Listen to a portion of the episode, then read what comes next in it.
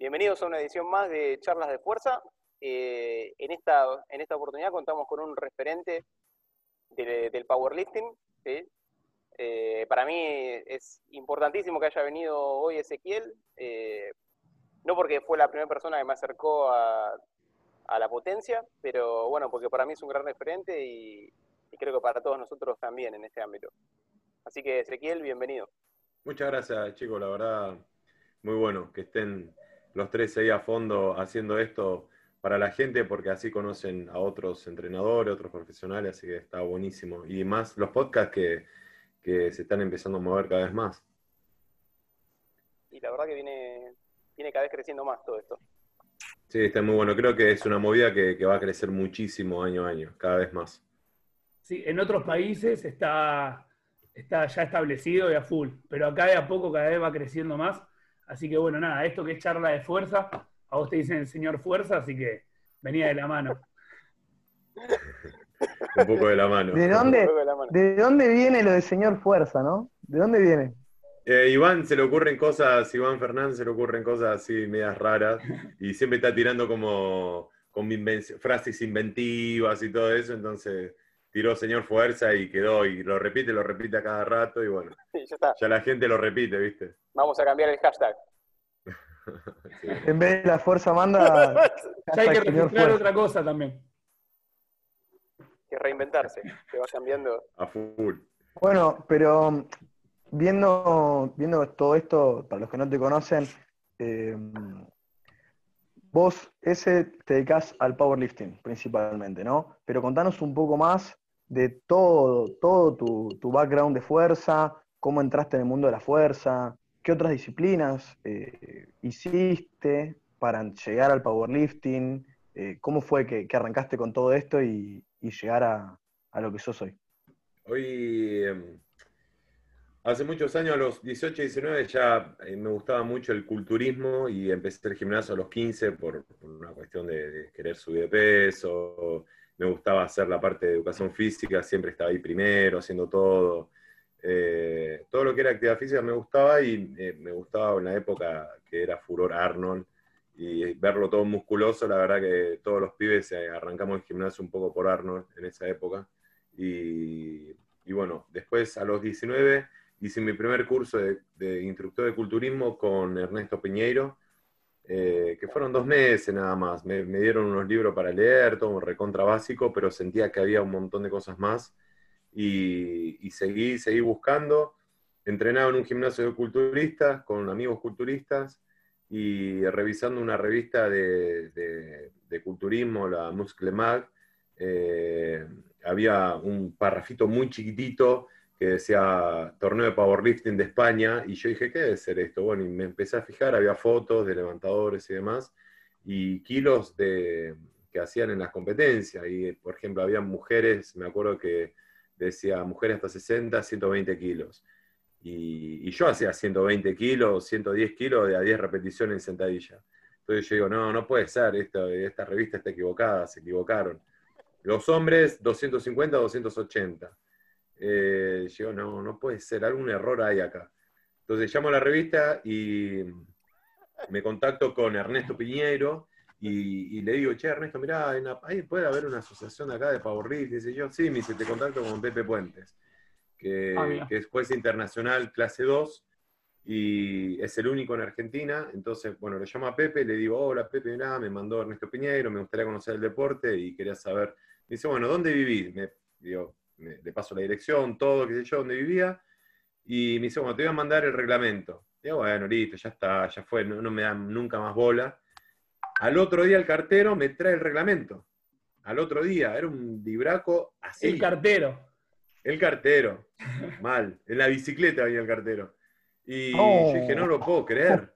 No lo puedo creer. O sea, lo tenía ahí al manual y al reglamento y empecé a leerlo todo. Empezamos a entrenar con los chicos que teníamos ahí eh, y juntamente con esto yo hacía el profesor de educación física y después me anoté en el segundo año de profesorado en la carrera de entrenador de levantamiento en Ferrocarril Oeste, que eran dos años, y, ahí lo conocí a Sergio Parra, y bueno, terminé con él los dos años de, la carrera de entrenador, y bueno, ya todo lo que es el mundo de la fuerza y el levantamiento olímpico ya me había fascinado, ya me, me había sacado un poco del culturismo. Encima ahí en Ferro, Parra lo que hacía era lavarte la cabeza y decirte, no, el culturista, que yo, son lentos, son grandes, pero son lentos, bla, bla, bla. Entonces como que vas comiendo todo eso, te, me comieron la cabeza. Y, y, después, bueno, todo lo que aprendí ahí lo, lo, apliqué en el powerlifting y empezaba a agarrar gente. Le decía, che, ¿no querés hacer powerlifting? Iba al gimnasio de mi amigo y le decía, che, ¿no querés hacer powerlifting? ¿No querés? Dale, vamos a competir, hay un torneo. Y la primera vez que Pepe me invita a un torneo era en Moreno, en una escuela. Antes los torneos se hacían en escuelas, en escuelas viejas, eh, abandonadas por ahí, lugares abandonados, o lugares así medio antros, eh, en sótano, era todo muy raro, era todo muy raro. Y ahí es la primera vez que entro a un nacional y veo a un tipo hacer 190 de banco. Por primera vez en mi vida. Y cuando vi eso dije, no, no puede ser. Dije, este tipo no es humano. Salí, pero sorprendido mal y súper excitado. Dije, bueno, eh, más motivado para buscar más gente y tenía de todo. Bueno, el primer equipo fue a los 6, 7 meses que fueron a competir y me acuerdo de todos los pibes que tenían, yo tenía 120 de banco, eh, pibes fuertes por ahí tenían 140, las chicas tenían 50, 40, eh, y bueno, ahí empezamos un poco la, movida en non-jumps. Ese, contanos entonces cómo fue tu primer torneo, si era equipado, si no era equipado, ¿Qué era lo que había? Y como nosotros, nosotros no, recién empezábamos, no sabíamos lo que era una venda, no sabíamos lo que era una remera. En esa época no había remeras ni Inser, ni Titan, ni nada. Había, había un tipo que hacía unas remeras caseras que eran raras, que más o menos te la ponía y te van 10 kilos más poner en banco, en banco plano. No mucho. Eh, era malísima, pero, pero bueno, las muñequeras eran muñequeras de. Uno se ponían la cinta, viste, de, muñeca, las cintas blancas de, muñeca de boxeador.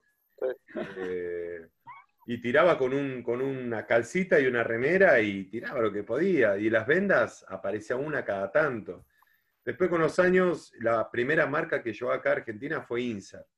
Insert empezó a meter las primeras vendas, las primeras remeras, y ahí ya era todo más, más copado porque tenían las, las mallas de sentadilla, las remeras, eh, y se sufría mucho. La verdad, el tema equipado, que era lo único que, se veía en esa época, IPF era la única federación, se sufría mucho porque mucho no sabías cómo entrenar con equipo. Pero cuando aprendías a entrenar, a, entrenar y a competir con equipo, los kilos subían un montón. No sabías cuándo había un, Era todo un aprendizaje todos los años. No sabías cuándo ponerla, cuándo sacarla, hasta dónde, cuándo apretar, cuánto no. Eh, la remera no sabía si iba muy apretada o no. Eh, había remeras insert que, que tienen un corte muy particular, que el corte daba acá en el tríceps. Entonces, cuando vos bajabas, la remera pensaba ahí en el tríceps y cuando empujabas, empujaba desde ahí, pero tenía una costura que te cortaba todo el brazo. Te cortaba la axila y te cortaba el brazo. Pero te lo cortaba literal. Entonces, en los entrenamientos nosotros usábamos eso y salíamos con los brazos llenos de sangre. Todos, pero todos. Entonces te ponías pomada, te curabas, todo listo. A los cuatro, al cuarto día tenías que volver a entrenar. Bueno, para entrenar y meterte la remera tenías que vendarte con gasa, cintas, ah. encintarte todo el brazo y ponerte la remera. La venda terminaba acá en el cuello. La gasa terminaba acá abajo. La, seguía sangrando. No, no, no, era una cosa, era una cosa que era desesperante.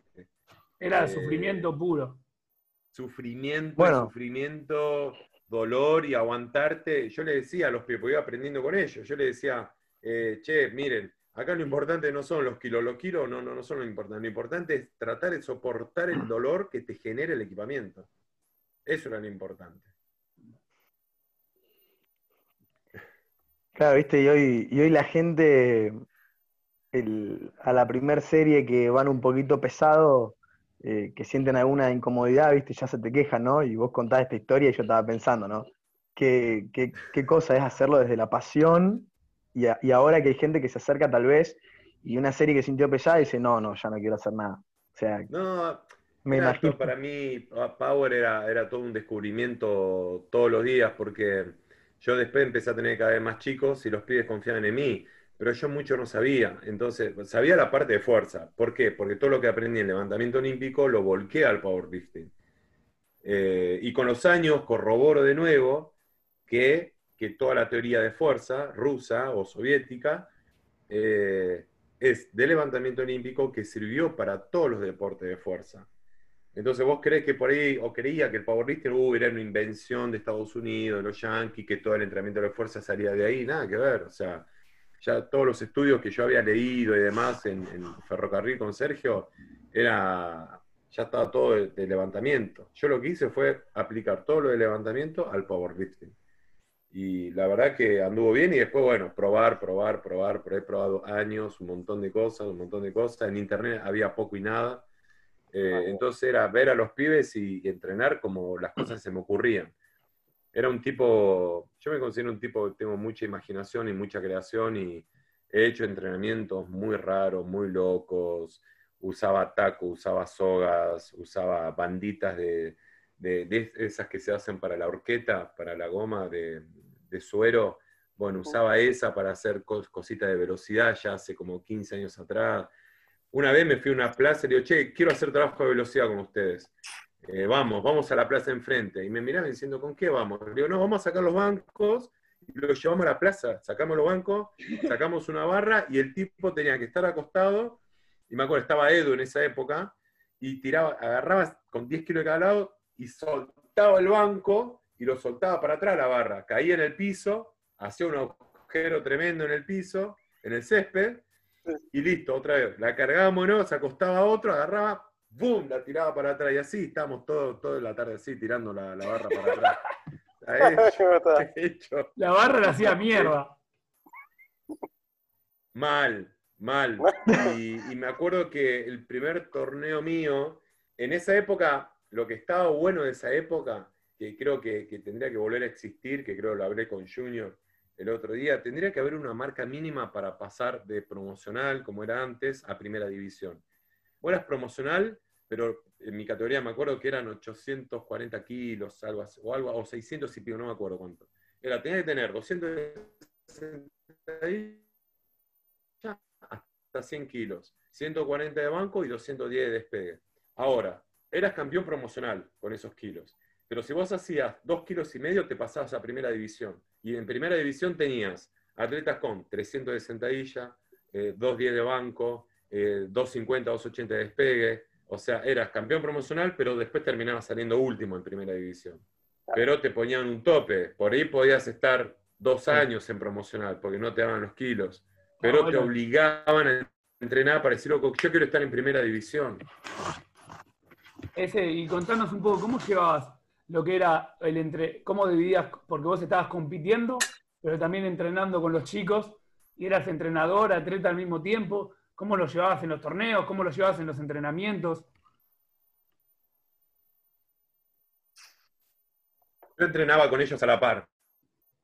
O sea, yo siempre fui, o traté de darles el ejemplo a ellos entrenando a la par eh, y aparte, yo necesitaba que todo lo que yo hacía, eh, ver si me, realmente me servía a mí y también pasar por lo que ellos estaban pasando. Yo necesitaba vivenciar eso. Entonces yo entrenaba con ellos como alumno, yo los entrenaba a ellos.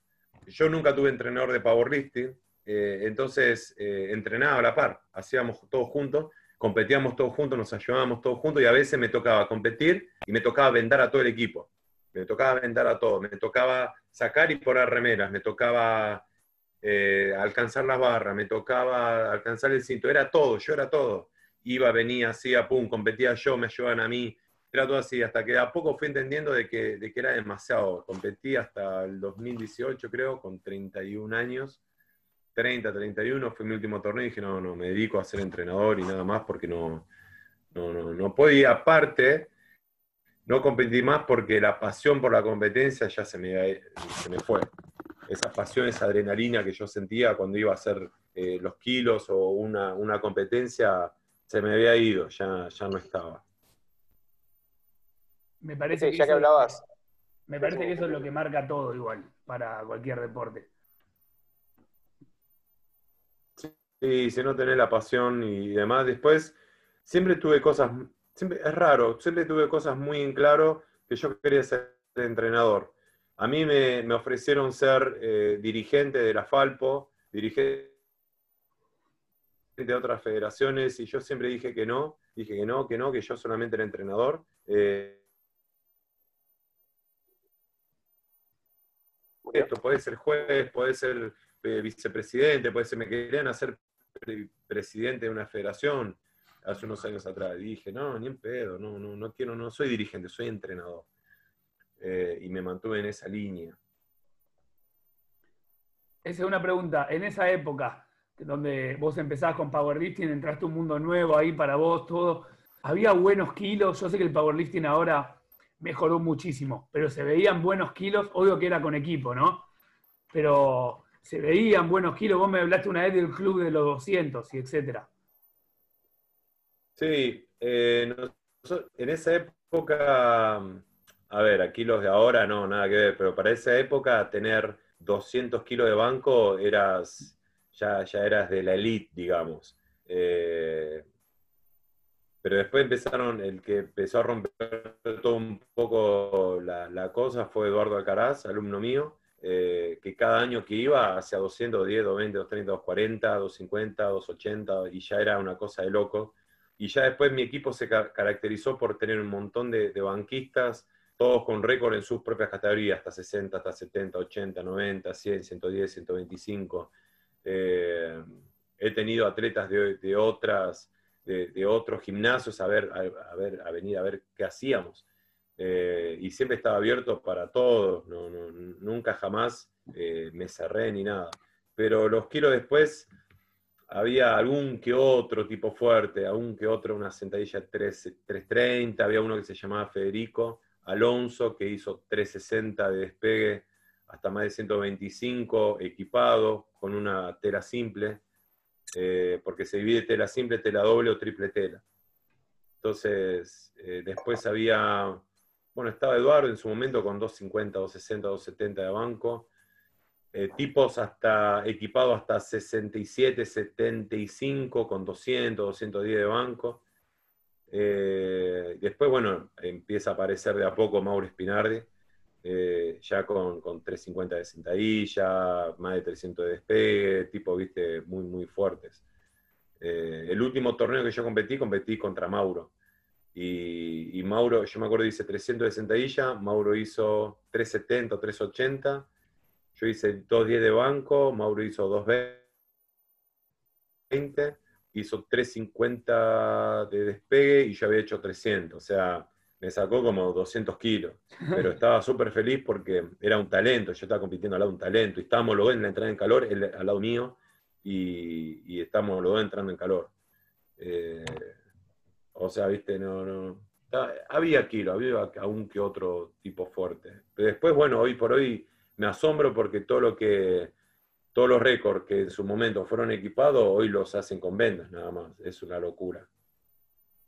Sí, está, ha revolucionado el deporte en estos últimos, últimos años. A tu criterio, ¿qué, es lo que cambió?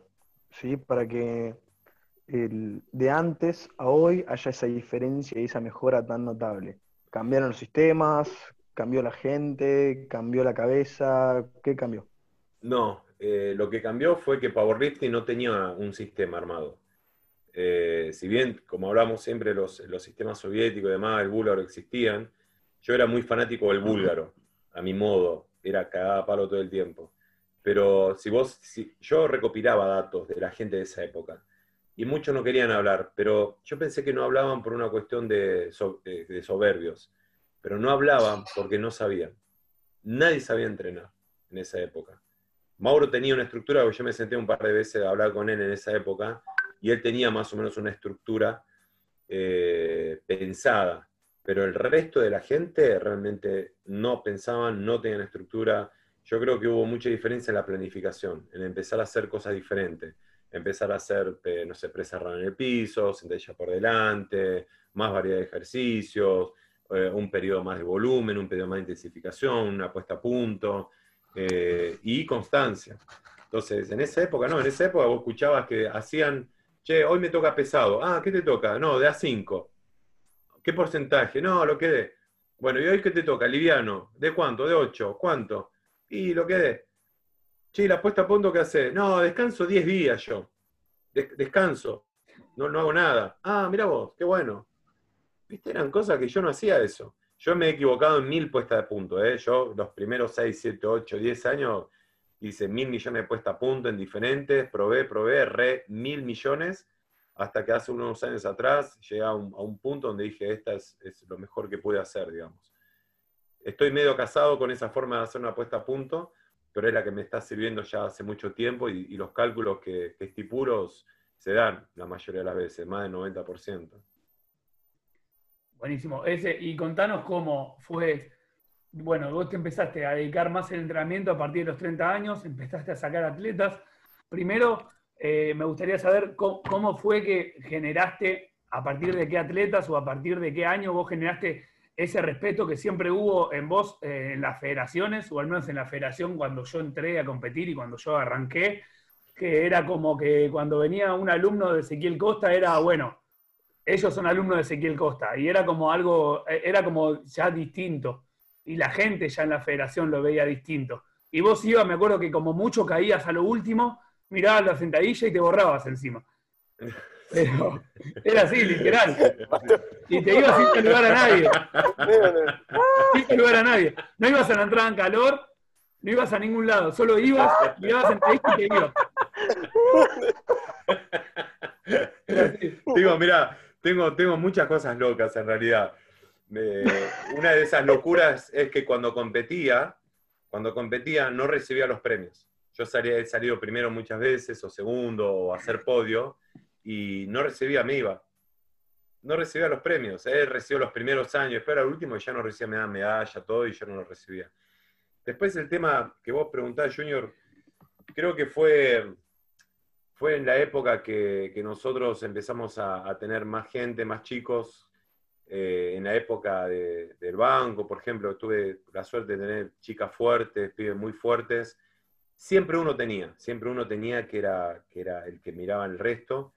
Y con Eduardo, por ejemplo, rompimos un, un paradigma, digamos, porque me acuerdo el primer año, el primer año que él, él, empezó, ya le sacó un récord a uno que ya era una leyenda del powerlifting, el primer año.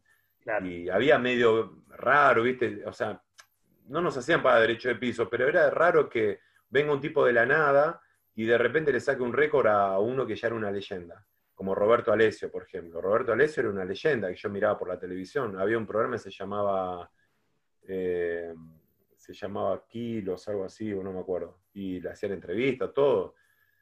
Y de repente sacarle un récord a él era como que, viste, era, era heavy. Y no solo que después se lo sacamos, sino que después se lo pusimos como 100 kilos arriba con Eduardo. Y cada torneo con Eduardo era, era batir un récord y él generaba algo en la gente que yo nunca jamás lo vi en ningún atleta. Va así en Estela, por ahí, un poco.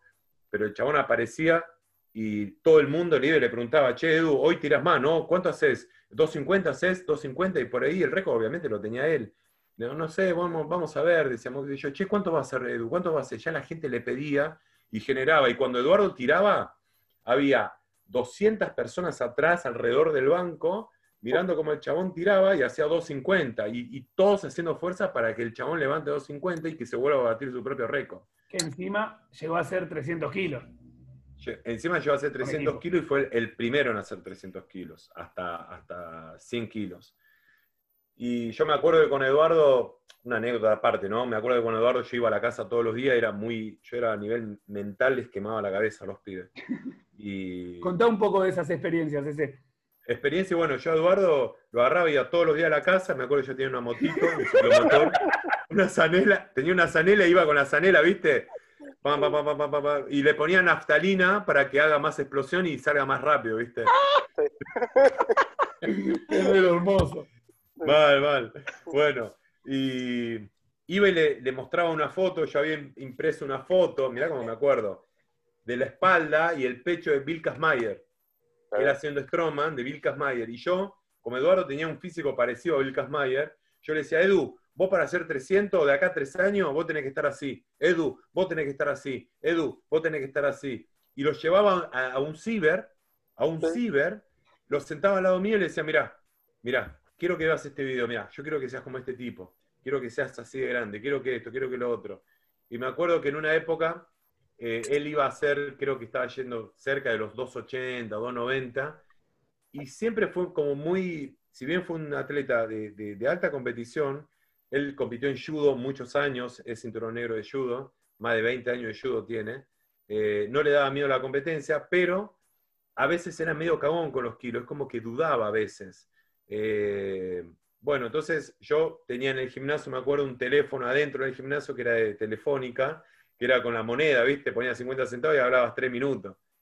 Y me acuerdo que todas las noches que yo estaba en el gimnasio, yo agarraba a las 8 de la noche, iba, le ponía una monedita, 50 centavos, digo, hola Edu, escúchame, eh, vos vas a hacer 280 el sábado que viene, lo vas a hacer, vos sos el mejor Edu, vos sos el único tipo que lo puede hacer, vos sos el mejor, sos el tipo más fuerte, estás entrando como una bestia, te veo una bestia, sos, sos un grande, vos lo ser un grande, la gente te va a recordar, vas a ver, me dice, sí, ese, sí, sí, vamos por eso, pum, al otro día lo mismo, Edu, durante toda una semana entera, todos los días todos los días.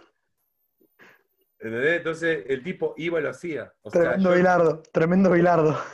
mal, mal, mal, le quemaba la cabeza, mal. Bueno, y eh, hablando de eso, quiero que cuentes esa experiencia o cómo viviste vos, porque bueno, vos lo tuviste a Edu, talento. Empezó a subir los kilos, empezó a subir los kilos. Vos como entrenador encima estabas arrancando. De repente tocabas kilos que vos nunca se había imaginado. Te doy un ejemplo, de repente, pum, tocaba 220, tocaba 230, tocaba 240 de repente agarraste y dijiste, ¿qué hago? ¿Cómo, cómo fue eso? esa es muy buena. Tengo una, tengo una anécdota de esa. Eh, Edu había competido, había hecho 250 o 260, algo así. Y el lunes, me acuerdo que estábamos los dos solos en el gimnasio y él estaba sentado en el banco plano, yo me acuerdo perfecto, y yo estaba sentado así, ¿viste? Y digo, bueno, y me dice, bueno, ¿cómo vamos a, planificar? Me dice, ¿tenés idea de lo que vamos a hacer? Me dice, porque ellos, si bien yo dudaba, dudaba siempre, siempre lo que yo les iba a dar y ellos no se daban cuenta, no se daban cuenta de nada, porque yo decía, no, vamos a hacer esto, vamos a hacer otro, y yo a veces no tenía idea de lo que les estaba dando. Pero ellos me creían, pero yo no podía dudar enfrente de ellos. Bueno, entonces me dice, che, escuchame, él re confianzudo, ¿viste? Como diciendo, este ya debe tener toda la planificación de todo un año. Me dice, ese, ¿cómo hacemos? ¿Qué, ¿Cómo es la planificación a partir de ahora? Entonces yo lo miro y le digo, no tengo idea, boludo, le digo. No tengo idea. Y me mira, y me mira como diciendo, ¿y ahora? Y digo, boludo, ¿vos, ¿vos conocés a alguien que tenga más, más kilo que vos? Digo, ¿cuánto tiene el otro que te sigue? ¿220? ¿215? ¿Qué sé yo cómo te voy a entrenar, Edu? No sé, algo vamos a inventar, no sé. Le digo, vamos viendo. Y agarre y me dice, dale, vamos, vamos para adelante, me dice. Lo que tenía Edu era que era un tipo muy respetuoso. Eso es algo que tengo que, digamos, que diferenciar, porque un tipo que viene con un deporte encima, con un deporte hasta quizás muy marcial, eh, si bien no es marcial el judo, pero con mucha disciplina, con mucho respeto a sus entrenadores, con, mucho sacrificio, estos tipos son así toda la vida. Entonces, hoy es muy diferente, hoy no, vienen los pibes como muy disciplinados no vienen con, una actitud de respeto, no vienen, todos se la saben, todos leyeron, todos vieron videos, todos estuvieron con los mejores, todo. Entonces es difícil, por eso yo soy por ahí eh, en, el club, en el gimnasio, yo soy tan estricto, porque en algún lado le tienen que dar disciplina. Y a mí me gusta la disciplina, yo siempre fui muy respetuoso con, mis entrenadores. Si bien nunca tuve entrenador de powerlifting, pero tuve entrenadores de fútbol, de taekwondo, de karate, eh, de jiu-jitsu, eh, hice un montón de deportes eh, de, artes marciales. Hasta hice kung fu, ninjitsu. Jamás se me hubiera ocurrido decirle que no a un entrenador o a un profesor, o discutirle o decirle algo. Y Edu, lo que yo decía, él me respetó siempre, siempre, siempre. Y era más grande que yo. Él, yo tenía 25 y él tenía 32 más o menos. Y, jamás, jamás me dijo, no, esto no lo voy a hacer, o qué te pensás. Eh, era muy disciplinado y bueno, por eso tuvo los logros que tuvo, porque era muy, muy disciplinado. De hecho, él hacía, eh, el equipo ese tenía todos banquistas, eran como 12, 15 banquistas, y, los tuve que separar por peso corporal, porque eran un montón. Entonces, a las 2 venían los más livianos, a las 3 y media otro, a las 4 otro, a las 5, 6 y media otro, a la noche otro, así. Entonces entrenaban eh, Porque un día me, yo estaba mirando a todos entrenar y el liviano se pone, un liviano se pone a entrenar con los pesados. Y tenía que descargar toda la barra de 220 para abajo y penor 80 kilos. Entonces yo miro esa secuencia y digo, no, no, no, no, no, no, pará, pará, pará, pará, pará. Paraba todo y todos en silencio. No, no, no, no, no, no, no, no.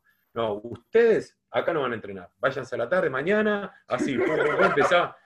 Así, vos empezás así, vos Oliviano, vos ¿cuánto pesás vos? 70 el miércoles, vos cuánto pesás 80 el jueves y Te mandaste a la casa. A la casa. Sí, todos a la casa. A la mierda, todos. No, yo tenía algo que la disciplina para mí era, era pero muy marcial. Eh, o sea, era bajaba recto. Y, Bueno, y- y ese- me acuerdo que yo. Sí. Ese, habla- hablando un poco de eso, contá un poco, primero, bueno, ya metiéndonos en esto, quiero que hables un poco de, de cómo se formó el Club de la Fuerza, que me parece que eso es eh, muy importante para destacar, porque en toda tu carrera, cómo hoy en día se formó el Club de la Fuerza, y después que cuentes un poco de esas reglas que tiene el club, y después que cuentes a cuánta gente, bueno, cuánta gente echaste o suspendiste es imposible, pero cosas locas que, o gente de todo. Pará, yo mismo me acuerdo, una vez vino Estela, mi ingeniero Budge, tren, colectivo, subte, para llegar a Palermo. Llegó y le dijo, eh, ¿tu cuaderno? No, me lo olvidé. Anda de tu casa, no entrenás. Y mañana tampoco. Acababa de llegar, estaba cambiada con las zapatillas de levantamiento y se quedó así. Y se andate a tu casa. Y se agarró y se fue. Así que, como esas, habrá de miles de anécdotas, pero bueno, quiero que cuentes un poco de eso y ya que vayas al club, ¿no? Bueno, el tema del club, nosotros, eh, yo empecé a entrenar, digamos, a gente en Capital cuando los chicos de CrossFit de Rex, eh, fue el segundo box que abrió en, en Capital Federal. Cuando fue un boom CrossFit, empecé a entrenarlos ahí. Eh, el Colo, nuestro amigo conocido Ezequiel Milet, eh, me llama y dice, che, quiero que me entrenes a mí a un grupo de personas. Y ahí es donde estaba, lo conozco a Axel, a- lo conozco a Amarillo, te, empecé a conocer a vos de a poco.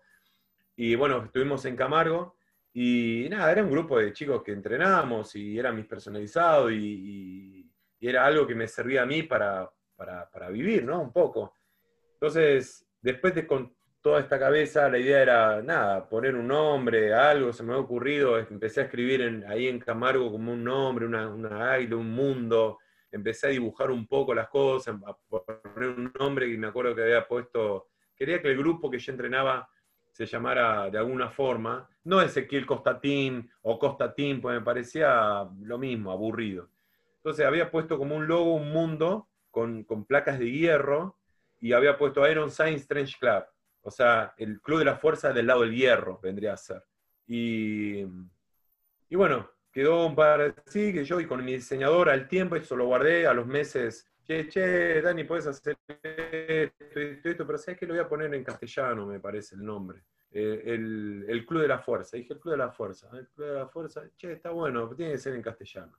Eh, bueno, y digo, che, podemos conseguir un águila, sí, el águila me parece que da libertad, Dani le, le dibujó un par, un par de cosas y demás, y ahí quedó, era un logo que era, no lo pensé para un gimnasio, sinceramente, lo pensé para un grupo de personas. Y, y después, bueno, esto se lo comento a un par de personas, esas personas lo llevaron a otro lugar, cuando yo me di cuenta que ese nombre ya empezaba a circular por otro lado, me apuré y lo, lo registré. Eh, y ahí dije, ok, ahora voy a empezar a jugar yo, porque me parece que acá hay un nombre que me parece hay otros interesados, entonces dije, no, no, este nombre lo saqué yo. Eh, entonces vamos, vamos a darle un poco de importancia y prioridad, y, bueno, lo registré y a poquito una cosa me fue llevando a la otra y demás, y, y bueno, hoy termina siendo algo que yo la verdad nunca jamás pensé que iba a tener, ni lo imaginé, ni nada. O sea, jamás pensé ni soñé tener un gimnasio, pero hoy tenemos un lugar que con Junior lo estamos armando ya hace varios años y se convirtió en algo, en- para mí, que yo siempre digo, es mi primera casa. Para mí el club, si, si yo me tengo que quedar a vivir ahí, es mi primera casa. Siento todo ahí, me siento feliz ahí, estoy contento, me siento en mi lugar. eh, y yo vengo a mi, a mi departamento a dormir nada más y a comer, por ejemplo, pero mi primera casa es el Club de la Fuerza, donde esté, donde esté. Y después, bueno, anécdotas de, de esa, uy, tengo de la época de Martín, cuando lo entrenaba Martín, que lo eché mil veces. Eh, después, bueno, lo de Estela también. Y, y gente, nada, gente que no me gustaba, lo echaba. Por una cuestión Ay, de afinidad a veces. Por una cuestión de afinidad no me gustaba la cara y ah, te he dicho, chavo, no te quiero ver más. Y era, era, para mí era importante tener un alumno. Hay, hay, Sí. Hay una que, que, el- que la escuché, que hubo un pibe que no sé cuánto tiempo entrenó con vos y vos le decías el nom- otro nombre también. Pero el pibe seguía yendo con su otro nombre a entrenar. No, no, ¿sabés cuál es muy buena? Que esta sí. Eh, la del curso ese. La- ¿Cuál? La del curso, esta, bueno, la cuento yo, no importa, porque esto es buenísimo. Estaba, estaba dando un curso, fue a dar un curso y estaba hablando así, ah, bueno, ¿qué entrena? Pum, pum. Y uno le dice, yo hago powerlifting, le dice. Dice, ah, ¿sí? Sí. Y dice, ah, ¿en- ¿de dónde? ¿De dónde sos? No sé, de Rosario. ¿De dónde es? De Rosario, De Rosario. Rosario. Sí, de Rosario. Ah, sí, mirá vos. ¿Y quién te entrena? Vos, le dice.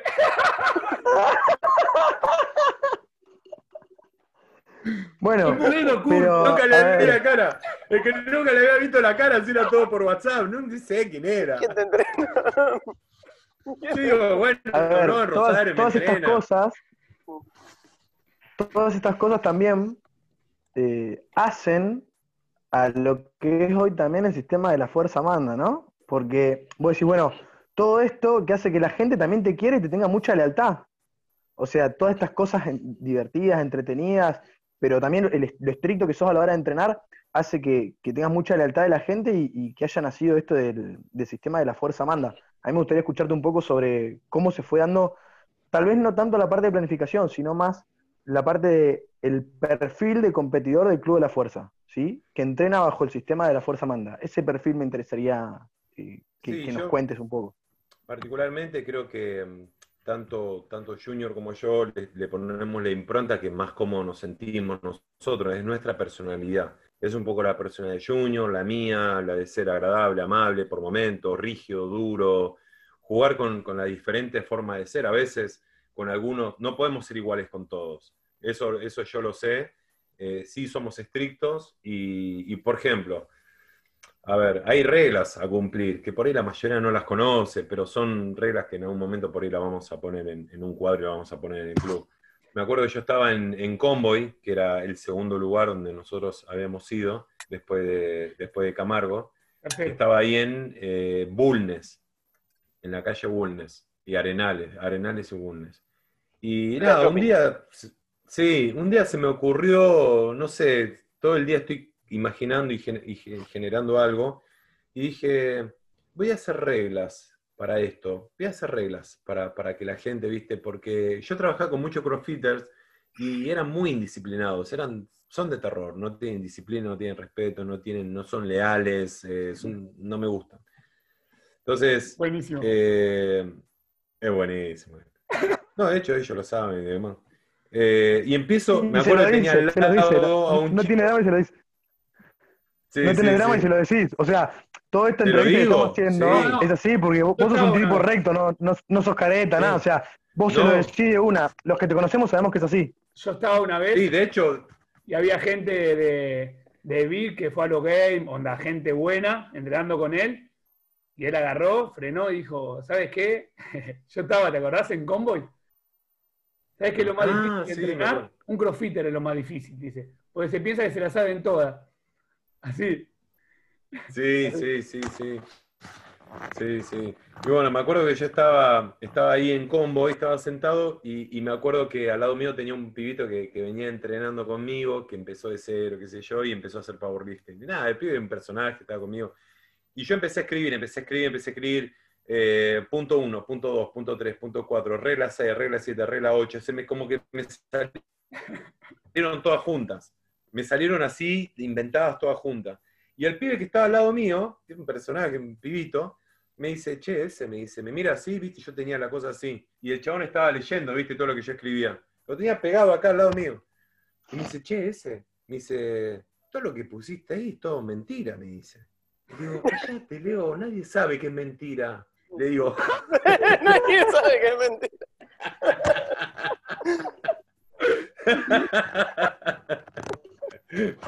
No, no, lo que me reí de esas anécdotas que están hoy las reglas del club, ¿viste? Y después digo, che, mirándola bien, digo, che, no, te- tienen bastante sentido, ¿eh? Tienen bastante sentido, porque, porque es como que le, le pones a la persona algo que hablamos con, creo que con, con, con Emi o con el Junior también, creo que Axel va a estar de acuerdo. Me parece que el atleta de hoy, o la persona que quiere escalar, es como que ya rápido está, no le haces pagar derecho de piso, no se esfuerza por tener las cosas. Antes me acuerdo que ellos me contaban en comunicaciones, los pauristas más viejos, en comunicaciones había una barra linda y una barra fea para hacer sentadilla y despegue. Y los chabones nuevos, la barra linda no la podían tocar. Solamente la podían tocar cuando tenían buenos kilos. Entonces eso es una era una forma de decir, loco, yo me esfuerzo por llegar a la barra linda. Y entonces eh, creo que hay una regla que dice, bueno, solamente con los atletas de nivel internacional puedo eh, hablar de planificación. Y porque me parece que antes tenés que pasar un proceso, no es derecho de piso, pero tenés que pasar los procesos, tenés que respetar los procesos, de alguna forma. Entonces yo veo que en el club yo de alguna forma generé un proceso en el cual yo al principio, si sos competidor, querés competir, mucha bola no te doy, lo justo y necesario, y por eso muchas veces la gente cree que va a tener un entrenador personal y no, es, no soy un entrenador personal. Soy un entrenador que te mira de lejos, si está mal voy y te corrijo y nada más. ¿Cuál es el proceso ahí? Es que tenga resistencia para decir, che, estoy entrenando prácticamente solo. Prácticamente no me dan bola. Entonces, si tu deseo es tan grande, vas a seguir. Ahora, una vez que seguís, listo, ahí te empiezo a planificar. Un poquito mejor, te hablo, charlamos, pero vas a seguir haciendo todo lo que yo te digo. No se cambia nada. Con el tiempo vas a ir a competir. Si le respondes al equipo, vas a estar adentro de un grupo. Si ese grupo te respeta y sos respetuoso, vas a pasar a otro nivel, que es quizás sentarnos o juntarnos con, eh, con los chicos del equipo eh, a comer un asado, a comer una pizza. Van pasando como, en, mi cabeza, van pasando como diferentes procesos. Eh, hasta que ya es del equipo y se pone la camiseta realmente. No llegamos a todo, sea, no, hacemos que todo el mundo pase fácilmente a ser parte del equipo. Eh, hay un chico, por ejemplo, que yo le comentaba a Junior, que justo cuando agarró la pandemia empezó un chico nuevo y justo en el mes de la pandemia, tres, semanas llevaba el pibe. Y, bueno, el pibe es súper emocionado porque quería, quiere competir en powerlifting. No es un talento, nada, pero es un pibe muy, es un pibe bueno, humilde, tranquilo, súper respetuoso. Y nada, bueno, venía en bicicleta, no sé de dónde, hacía un esfuerzo. Bueno, entonces yo veo todo eso. Eh, agarra la pandemia, bueno, listo. Nada, yo eh, con Gino cerramos todo, listo. Eh, se cumple, era que la pandemia fue en marzo, abril, el segundo mes, el pibe me, me mensajea y me dice, ese ya te deposité, me dice. Y yo le digo, no, Fer, le digo, no, no, si no estás, vos estás entrenando ahora, tenés-". no, me dice, no, no, yo no tengo nada, me dice, pero yo la verdad que estoy encantado con tu entrenamiento, con el club, con los chicos del club, la verdad que me encanta, yo me siento parte del club, me dice. ¿Viste? Me quedé. Bueno, está bien, Fer, nada, digo, no, no te hagas problema, le digo, quédate tranquilo que, que cuando podamos entrenar, volvemos a entrenar. Bien, abrí, mayo, mayo me vuelve a depositar. Me dice, ese te volví a depositar. Digo, Fer, no me deposites más. Me dice, no, ese, quédate tranquilo, olvídate, no me digas nada. Eh, entonces eso, eso, viste, como que digo, no lo digo por la plata, pero digo porque el pibe se siente parte y lo, y lo reconoce y te reconoce y reconoce al club y dice, loco, yo quiero pagar. Y esa plata no nos quedamos ni yo ni yo. Porque los chicos nuestros, inclusive ustedes, saben que nosotros compramos alimentos, maquinaria, equipamiento, mancuernas, no nos quedamos con, con nada. Entonces ese pibe cuando vuelva tiene barras nuevas, discos nuevos, mancuernas nuevas. Nosotros con Junior hace 10 meses que no ganamos nada, no ganamos plata con el club. Y eso muy poco lo saben, lo saben ustedes y nuestros atletas, nada más, algunos. Pero, qué importante, sí. qué importante es lo que decís, eh, los atletas que, que por ahí para los entrenadores, el principio de la cuarentena fue por ahí un momento duro, que tuvimos que cerrar el gimnasio. Eh, esos atletas, o esos que no son atletas, pero que se sienten parte y te bancan, ¿no? Es súper importante y Eh, que remarques eso. Es la verdad que, que a mí me asombró mucho y me pone re contento, súper contento, porque muchos chicos fueron del equipo que se sienten parte, porque los hacemos parte, y como siempre digo, eh, a mí es, es una pavada lo que voy a decir, pero siempre miro, a mí siempre me preguntaron, ¿qué te hubiera gustado ser si no fueras entrenador? Y militar. Eh, me- miro a los Navy SEALs, ¿entendés? Y tengo ganas de, estar en una guerra y demás, y hacer todos los entrenamientos que hacen ellos, ¿viste? Tengo ese mambo. Pero pretendo que, que los chicos tengan esa unidad, esa hermandad. Esa hermandad que hay en el powerlifting, esa hermandad que hay en el jiu-jitsu, que, cuando vos te pones un kimono y tenés a otro pibe que nunca lo viste, sos hermano, te respeta, luchan, se cagan a palo y se dan un abrazo y un beso y está todo bien y, sos parte de una hermandad. Bueno, eso es lo que nosotros queremos generar un poco en, los chicos y en el club y se siente, se ve, se ve de, de afuera y adentro más todavía. Ese, preguntándote un poquito, sacándote de lo que veníamos hablando, me gustaría consultarte algunas cuestiones de entrenamiento. Hablaste que tocaron banquistas fuertes, pero bueno, también sabemos que te tocó entrenar otros talentos, eh, por ejemplo Martín, por ejemplo Estela, con una sentadilla eh, de otro planeta, ¿no? Contanos un poquito cómo, cómo fue el proceso, con qué dificultades te encontraste para hacerlos mejorar por ahí, o que mejoraban demasiado rápido, cómo lo fuiste viviendo eso. Yo con Martín tuve un problema cuando empecé, eh, que Martín hacía una sentadilla, Uno de los tenía cuantos. una, sí, uno de los cuantos, no, tuve millones de problemas. Pero fue divertido entrenar a Martín porque, a ver, tenía, tiene una pierna más corta que la otra, un cent- menos de un centímetro, pero era muy evidente cuando él se ponía la barra en la espalda. Entonces ahí se tuvo que hacer plantillas. Eh, y después estaba recontra cortado de, de la cadena posterior, pero recontra, recontra. Uno de los tipos que más acortado estuve. Y bajaba y el Batwin era toda la espalda doblada abajo. O sea, yo dije, este pibe no tiene solución. Y nada, bueno, empezamos, empezamos a estirar, a flexibilizar y nada, con poco conocimiento, muy poco conocimiento. Pero él cada vez que hacía sentadilla, que era de dos a tres veces por semana, 30 minutos tenía para estirar. Entonces yo lo mandaba a estirar, pero como él se había acostumbrado que yo lo estiraba, él venía, agarraba la colchoneta, se acostaba boca arriba, levantaba las piernitas y me decía, y dale, me decía, y dale. Así me hacía. Como ya, ya está, venía a estirarme. ¿Viste? Él se quedaba y venía a estirarme. Y bueno, iba yo con toda la paciencia, todo lo estiraba, isquio, glúteo, todo bueno, recontra estirado, a hacer sentadilla. Cosa que sí, vos me preguntás, che, pero pará, si estirás un músculo, lo relajás. Bueno, no sé. Anduvo así, nosotros tuvimos ese modo de hacer las cosas. A él le sirvió, la sentadilla la mejoró muchísimo, le salió una muy linda sentadilla con un año y pico de entrenamiento. Y después, los entrenamientos, en general, como yo te decía, era, era como muy fanático de- del método búlgaro. Eh, y más cuando lo conocí a Lisandro, en, esa época. Lisandro lo conocí hace más de 15 años en la Federación de Pesas. Y era, éramos para un grupo de 5 o 6 entrenadores que Sergio lo, lo llevó. Y, Sergio dijo, bueno, va a venir un gran entrenador de Colombia a explicar el método búlgaro. Y, y lo, lo poquito que eran dos horas, creo que explicó, a mí me recibió para seguir aclarando las cosas y meter eso en el banco plano, en la sentadilla. Y yo no, no sabía lo que era descargar. Yo en la mayoría era cagada a palo y donde apretaba, apretaba, apretaba, apretaba. Si no mejoraba, bajaba un poquito, pero apretaba porque no tenía la noción que tengo hoy, o la que tiene Junior, por ejemplo, la que tienen ustedes que dicen, che, esto lo manejo así. Yo no sabía cuándo iba a aumentar la fuerza.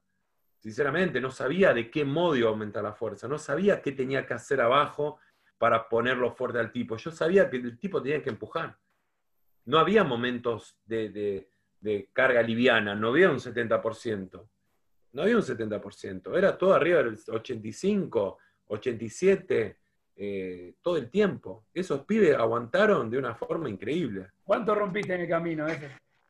Y me- no, y ¿Cómo? todos rotos, todos rotos.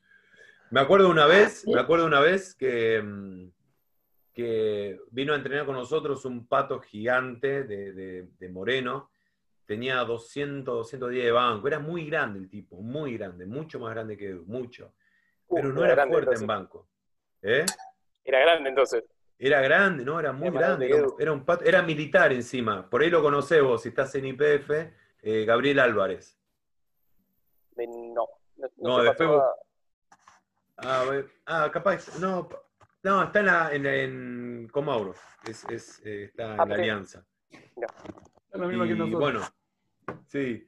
Y me acuerdo que lo mando a hacer tríceps, lo mando a hacer eh, pre-francés, el chabón le carga, y yo estaba al lado de él sentado mirando cómo hacía pre-francés, y cuando baja pesado, le digo, dale, dale, ponele más, tira más, tira más, pum, se le rompió el tendón del tríceps. No. Mal, Fuera, de- fuera de servicio. mal. Después sí, bueno, todos, todos tenían muchos dolores, todos tenían muchas dolencias, inflamaciones, todos andaban con, el, con antiinflamatorio. E- Era muy típico el antiinflamatorio. Y, me- y uno, uno Bueno. probando prueba y error también, ¿no? Claro, yo- eso es lo que yo le iba a decir, toda esta experiencia, ¿no? Que vos fuiste juntando y, y revisando todo, le- todo lo que iba pasando, fuiste cambiando y, y a, a medida que ibas cambiando, ibas mejorando los resultados también. Sí, tal cual. Iba mejorando todo. Cuando es lindo, creo que ustedes lo deben saber, que es re lindo cuando entendés un poco de la fuerza y, y la sabés planificar y la sabés manipular en la mano. Que no, no tenés una, una- una- una masa que se te cae líquida para todos lados y no sabes cómo dominarla. Ya cuando empezás a manejar la masa y empezás a controlar toda esa materia, decís, che, qué lindo se siente esto, qué lindo cuando puedo entender lo que estoy haciendo, qué bueno cuando ahora me doy cuenta que puede bajar el tipo, que no estoy apurando las cargas, que no lo estoy lesionando, que está avanzando. Eh, acuérdense ustedes, cuando empiezan a, empezaron a descubrir todo esto, de decir, che, qué bueno, pará, pará, qué bueno esto, ahora entendí por qué tengo que bajar, ahora entendí por qué. Y vas, lo haces y te sale y decís, qué bueno, es un placer enorme, enorme. Pero bueno, yo tuve la, no la mala suerte, pero Claro, qué, ¿Sí? qué, qué qué difícil, ¿no? Eh, te, te- te pregunto si te pasa lo mismo, si te pasó. Qué difícil es programar un entrenamiento menos intenso, menos voluminoso cuando estás arrancando, ¿no? Eh, viste, como que te da cosa, te da, te da cosa que el tipo pierda todo lo que estuvo haciendo. Eh, Bueno, a mí me, a mí me pasaba no sé si- que- sí, sí, bueno, a mí me pasaba eso, me pasaba, por ejemplo, mil cosas más me pasaban en la cabeza. Eh, yo eh, estaba en, mi habitación cuando tenía 23, 24, y yo me encerraba eh, con todas mis dudas, con todos mis miedos, con todas mis dudas. Pero yo no las demostraba afuera ni en pedo. Entonces yo me sentaba y organizaba macrociclos, que yo se lo mostré, lo tengo escrito ahí en un cuaderno, se lo mandé una vez a Junior hace poco en foto. Yo planificaba el banco y por intensidades, porcentajes, números, repeticiones, por lo que estaban haciendo, iba, dividía, calculaba, pum, todo, todo el sistema cubano, todo, todo, todo, todo detallado de los pibes, me sentaba y escribía, pum, pum, pum, pum, pum. Hasta que dijo un día, me pudrí, no sé, creo que fueron dos años que planifiqué con zona de intensidad, con porcentaje, con distribución del volumen, con esto, que con lo otro, que todo perfectito, todo lindo, lindo, lindo, lindo, lindo, lo- no veía los resultados que yo quería. Así. No, no veía lo que yo quería. Entonces, ¿qué hice? ¿Sabes qué? Dije, empecé a hacer las cosas por sensaciones. A ver, voy a poner esto, pum, pum, pum. ¿Sabes lo que hacía y jugaba todo el tiempo? Yo le decía, a ver, por ejemplo, che, Junior, vení, vamos, hoy nos toca 153.5. Dale, 153.5. El chabón se estaba vendando, yo lo ponía estratégicamente mirando para otro lado, vendándose. Le digo, vení, vení, vení, vendate, vendate acá, vendate acá. Tenía dos, que le decía, andá vos y vos de cada lado. Digo, cuando yo lo estoy agarrando a Junior, lo estoy tapando, ustedes pónganle dos kilos y medio más de cada lado. Esa la hacía siempre. El tipo nunca, entonces agarraban y pasaban hasta ni siquiera ruido hacían, ni, ni el ruido de, la- de nada. Llegaban así, ponían, tut, tut, tut, cerraban todo y se desaparecían. Claro, y yo agarraba y él, viste que la gente tiende a mirar cuántos kilos hay. Entonces yo agarraba y le decía, dale, dale, tenía la cabeza enfrente, dale, dale, vos podés, vos podés, y los empujaba a la sentadilla. O al banco, no miraban nada. Entonces ahí hacían, pum, dale, vos podés, dale, pum, dale, dale, dale, dale, dale. Y sacaban cinco con cinco kilos más. Siempre, esa era típica la que hacía. fuiste Era engañado, Junior. Fuiste engañado. Y todos fueron engañados, todos, todos fueron engañados. Bueno, ese, ya que obvio que esto fue más eh, una charla para que vos cuentes tu experiencia, pues después nuevamente vamos a llamar a muchos invitados que, que ya tuvimos para hablar en sí de algo específico. Pero bueno, ya a partir de todo esto que contaste, de toda tu experiencia que tuviste, las cosas, los atletas, primero yo tengo dos preguntas. Primero, los talentos que tuviste, ¿cómo detectás qué es un talento? ¿Qué talento tuviste? ¿O cómo vos te diste cuenta que era un talento? Por un lado. Y después, por otro lado, de toda esta experiencia, ¿qué es lo que vos hoy en día, si hay un entrenador nuevo, qué, qué le dirías a alguien que se está iniciando como entrenador de fuerza? ¿Qué consejo le darías? Y a partir de esta experiencia, ¿cómo, cómo vos lo llevarías si tenés a alguien que se está iniciando, no? Bien. Eh, siempre creí, siempre creí que tuve una percepción para detectar un talento, eh, por ciertas características. Eh, me acuerdo una vez que había, había, yo estaba trabajando en un gimnasio convencional, donde lo conocí a Martín, y había ah, una chica que estaba entrenando, entre el hermano, 17 años, unos pelos así, tipo parecía Maradona, peticito, qué sé yo, trapecios, el Ah, pibe, peluca. ¿viste? Sí, peluca, claro. Y bueno, entra y le dice, che, Erika, le- me acuerdo, le digo, me dice, mamá está esperando para hacer la comida. Y lo agarro y le digo, che, le digo, ¿vos a qué te dedicas? Así, ¿eh? A mí me dice dijiste lo me- mismo igual. Sí, ¿no? Me metiste así. y le digo, Me falló Bueno, el talento ahí.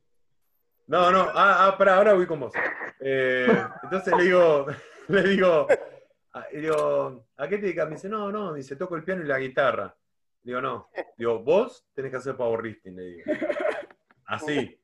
¿Por qué? Porque le vi un trapecio. El chabón tocaba piano y guitarra y tenía trapecios acá, los antebrazos explotados, mal. Bueno, el pibe empezó a entrenar y con un peso de 70 y pico, con 18 años, hizo 200 de banco, por ejemplo. Era fuertísimo. Fuertísimo, mal. Bueno, a Martín no sabía, no sabía que iba a ser, realmente era un talento. Martín lo fui descubriendo de a poco y en el camino me fui dando cuenta que era un pibe muy, muy fuerte.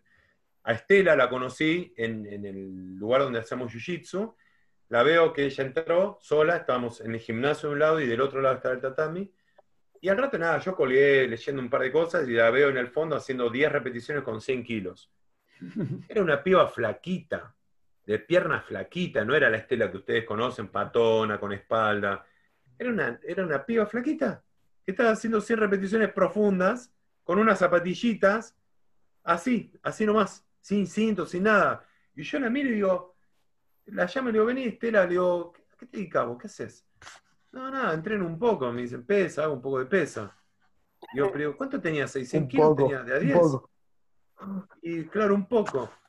Me dice, pero ¿a qué te querés dedicar? No, me gusta más el fitness, me dice. Mira vos, digo, ¿por qué no competís en powerlifting? ¿No te animás? Bueno, dale, me dice, así, dale, listo, ya está, listo. Mañana tráete un cuaderno y vení vamos a, a empezar con power. Y al año ya estaba, a menos de un año ya estaba teniendo 180.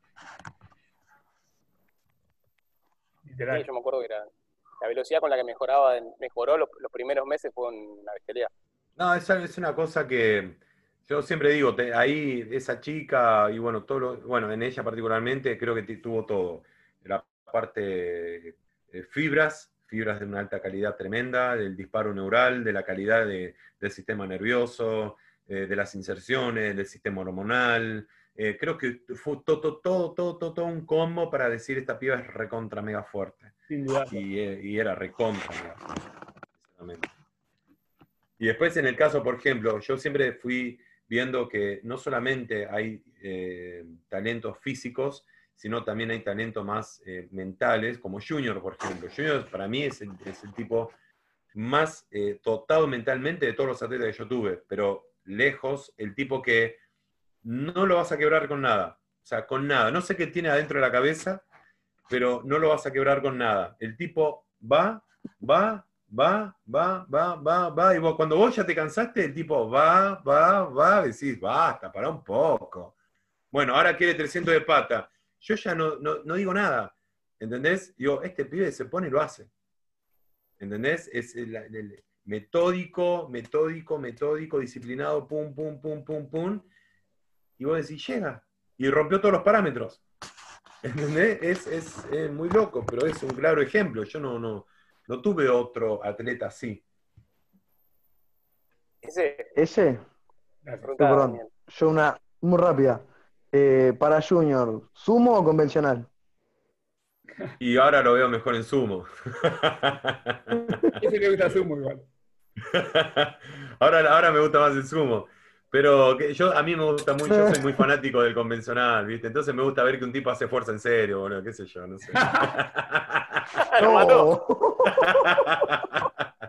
es como que lo veo muy fácil al sumo, ¿viste? Como que lo decía, ah, ah, pero Muy prolijo, la espalda muy de. prolijo, muy lindo. No me maté. Acorta, a- acorta una banda el recorrido. ¿Sabes qué? Hace dos años que estamos viendo, dos años. Che, viene un día, una mañana, ya está. Mirá, ¿eh? Así te dice. Ya está, ¿eh? eh convencional. No, me decidí. Me decidí, me decidí. Listo, basta, me decidí. No me hables más. Convencional. Buenísimo. Le digo, sí, es lo que yo te decía, Junior, ni hablar. 15 días. Che, boludo, ¿sabés que me vi re bien en sumo? Re bien me vi, re bien. Lo dejo, lo dejo al sumo. Bueno, Junior, hacé sumo, está bien, está todo bien. Sí, sí, hacelo, hacelo. Te veo bien yo también. Así.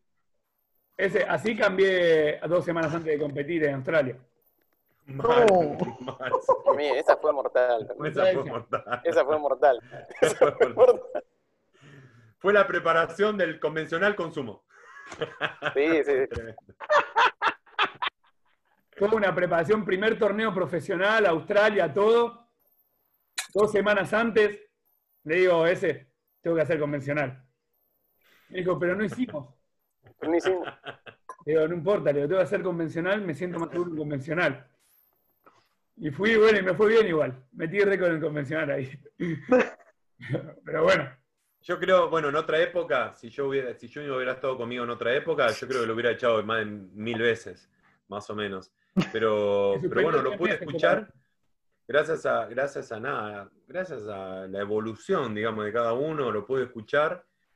eh, y creo que, a ver, si vos a Messi eh, le, da- le das la pelota y le decís cómo tiene que jugar y no es Messi. El chabón no va a poder demostrar lo que es. Yo a veces entiendo eso con los atletas. Con Martín lo entendí, con Junior lo entendí, con un montón entendí que no, son tipos con mucha personalidad, con mucha energía, con, con mucho carácter y los tenés que dejar ser de alguna forma. O sea, le tenés que tirar la pelota al campo y bueno, dejarlo ser, porque por, por- o sea, si los encerrás, no sacás lo mejor de ellos. Lo tenés que dejar libre. Y así, bueno, fueron. Ese, contanos un poquito del curso. Ya, ya hicieron la primera edición, ahora siguen en la segunda. Contanos con qué se va a encontrar el que lo, el que lo vaya a tomar. La verdad que estuvo bueno el curso bimestral, fue una idea de Junior, ya cuando empezamos la cuarentena, y, la verdad que el primero fue muy bueno, él venía como con, algunas dudas, decir, che, mirá, pagamos 30, 40 personas, y yo le digo, mirá, estamos en cuarentena, yo creo que esto va para, para, para ra- largo, y bueno, eh, se anotaron eh, más de 100 personas.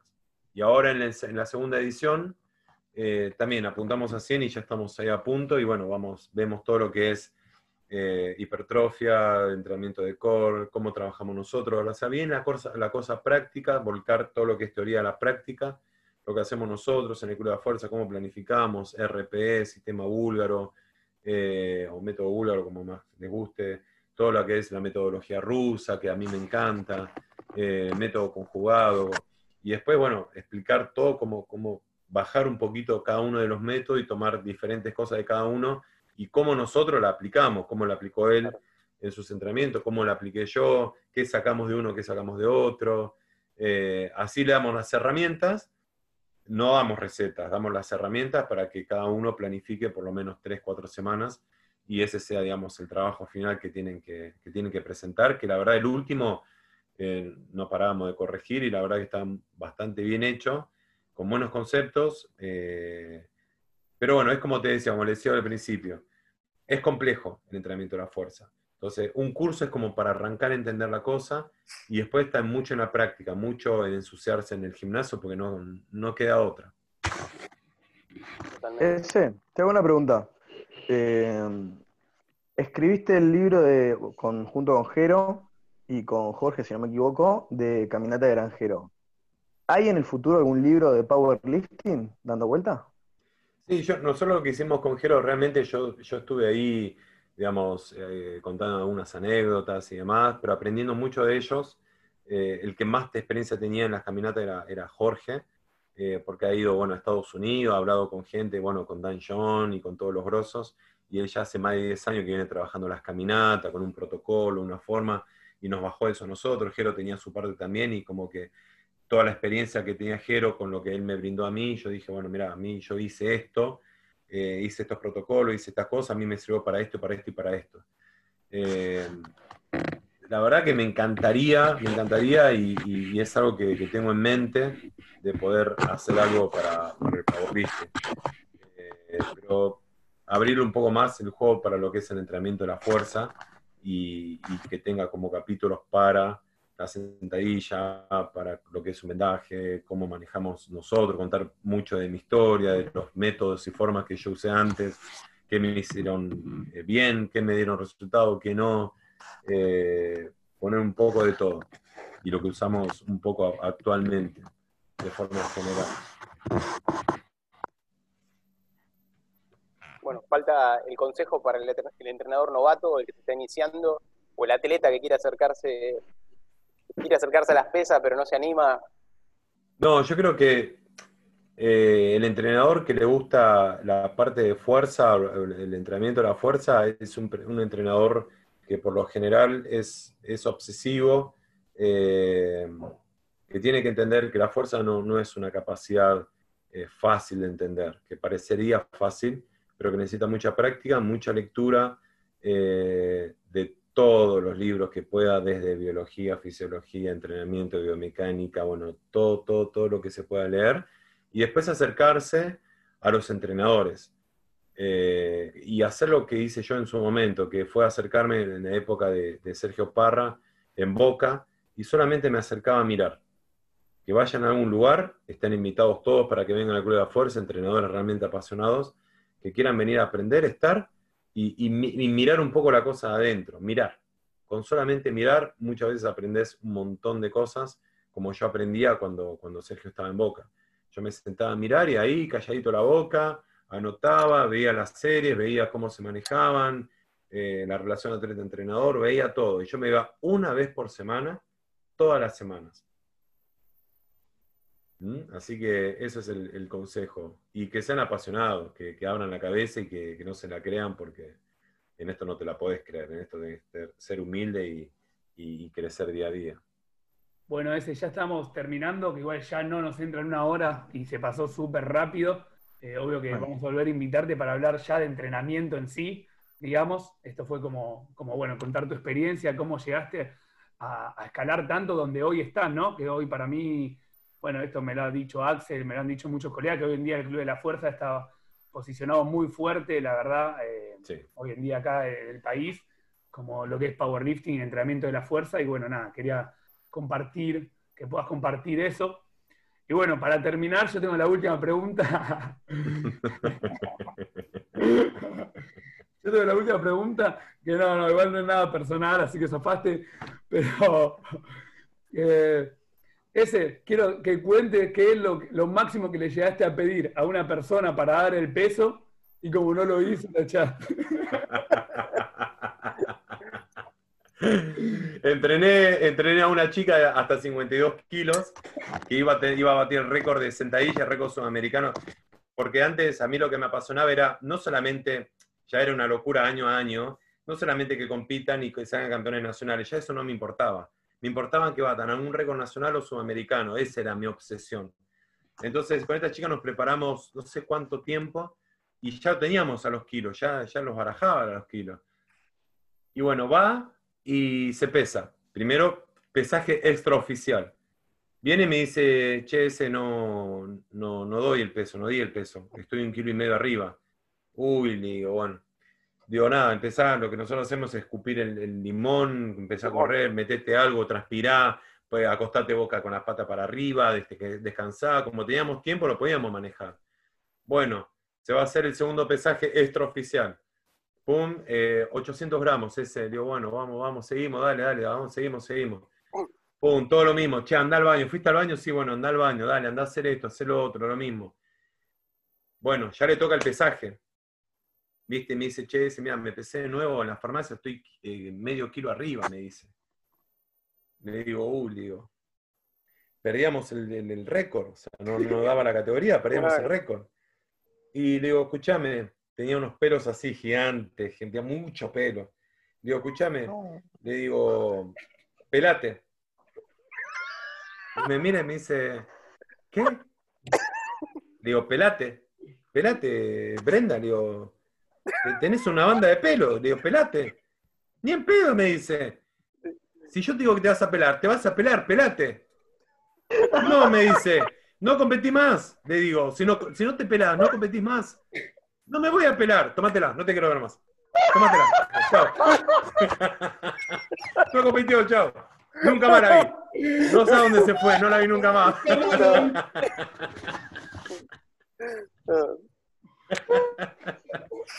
Tenía, tenía medio kilo de pelo, seguro. Tenía medio kilo de pelo. Esas eran las frases. Esa va la Tenía frase. medio, tenía medio, medio kilo de pelo. No, la locura que he hecho yo, no sé, no, no, no estoy bien, pero bueno. Bueno, ese, muchas gracias. Gracias. Gracias, ese. Muchas gracias. Gracias a todos, gracias. Bueno, ustedes la verdad que están haciendo un laburo, me encanta y, y- y para mí son mis amigos, eh, son mis colegas, pero primeramente son, son mis amigos y, y- y está buenísimo lo que hacen, sigan a full adelante y, esperemos tenerlo a, a Emi con nosotros. Y, y Axel es parte de la familia también, eh, en otro lugar, pero es parte de la familia, así que muchísimas gracias y, y- y, eh, espero verlos pronto de nuevo. Muchas gracias, ese. Bueno, gracias, ese. Muchísimas gracias. Bueno, un placer ese. Tuc.